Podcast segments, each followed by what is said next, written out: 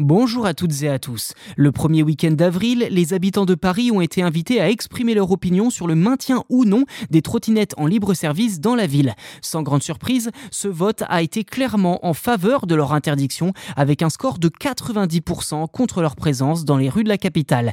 Cette décision fait suite aux déclarations de la maire de Paris, Anne Hidalgo, qui avait exprimé en janvier dernier son souhait de limiter la présence des trottinettes des opérateurs privés dans la ville.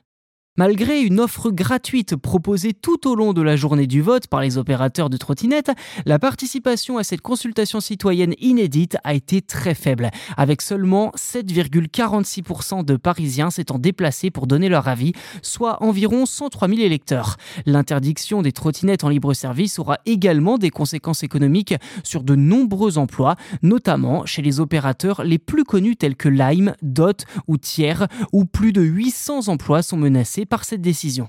Dans un communiqué conjoint, juste après que les résultats aient été rendus publics, les opérateurs ont exprimé leur déception quant au faible taux de participation et ont souligné que le résultat aurait pu être différent si les modalités du vote avaient été différents également, notamment avec davantage de bureaux de vote, un scrutin électronique et une meilleure information municipale.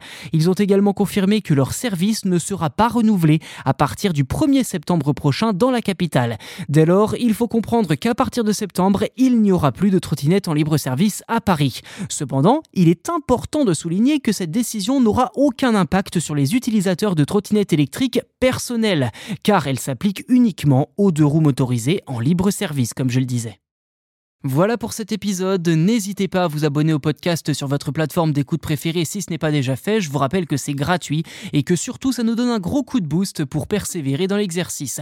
Merci encore et à très vite.